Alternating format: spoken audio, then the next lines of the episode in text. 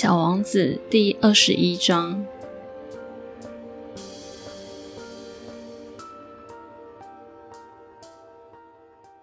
这时候，狐狸出现了。“你好。”狐狸说。“你好。”小王子礼貌的回答。他转过身，什么也没看见。“我在这里呢。”那声音说，“在苹果树下。”“你是谁？”小王子问。“你长得真好看。”“我是狐狸。”狐狸说。“来跟我玩。”小王子跟他说。我心情很不好，我不能跟你玩。狐狸说：“我还没有被驯服。”哦，抱歉。小王子说。可是想了一会，他又说：“驯服是什么意思？”你不住在这里，狐狸说：“你在找什么？”我来找人。小王子又问：“驯服是什么意思？”人有枪，又喜欢打猎。狐狸说：“这很烦人。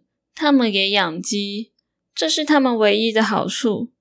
你也是来找鸡的吗？”“不。”小王子说，“我来找朋友。”“驯服是什么意思？”“这是常被人忽略的事。”狐狸说，“驯服就是建立连结。”“建立连结？”“是的。”狐狸说，“你现在对我来说只是一个普通小男孩。”跟其他成千上万个小男孩一样，我不需要你，你也不需要我。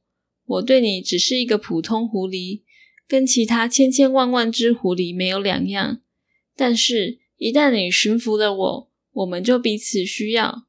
你对我来说就是世界上独一无二的，我对你也是世界上独一无二的。我开始懂了，小王子说：“有一朵花。”我想它驯服了我，很有可能。狐狸说：“地球上什么事都有。”哦，不是在地球上。小王子说：“狐狸似乎很好奇，是在另一个星球。”是的，那个星球有猎人吗？没有。有意思。有鸡吗？没有。唉，世界上没有完美的事。狐狸叹了口气。狐狸又接续前面的话题：“我的生活很单调，我追鸡，猎人追我，所有的鸡都一个样子，所有的猎人也都一个样子，很无趣。可是，一旦你驯服了我，我的日子就有了阳光。我会熟悉一种脚步声，跟别人的都不一样。别人的脚步会让我躲入地下，你的脚步声却会把我从洞里呼唤出来。”像一种音乐，还有，你看，看到那边的稻田吗？我不吃面包，麦子对我没有意义，麦田也不会给我任何联想，这很可惜。可是你的头发是金色的，要是你驯服了我，这就太美妙了。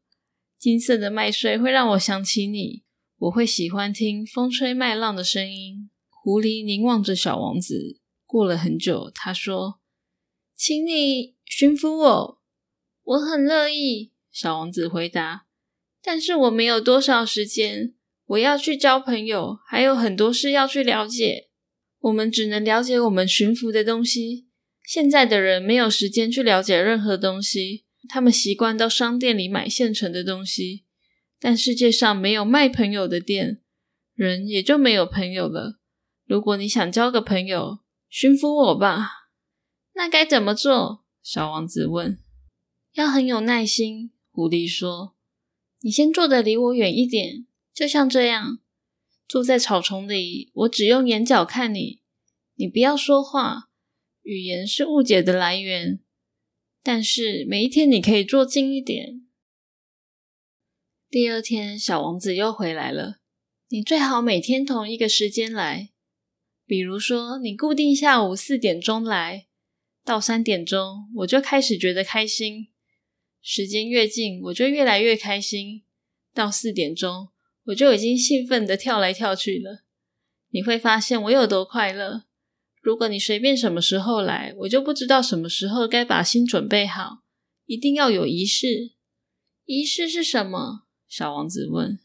这也是一件早就被遗忘的事。狐狸说：“仪式可以让一个日子跟其他日子不同，一个时刻跟其他时刻不同。比如说，我的猎人就有一种仪式，他们每个星期四都要跟村子里的姑娘跳舞，所以星期四对我来说就是个美妙的日子。我可以一路逛到葡萄园。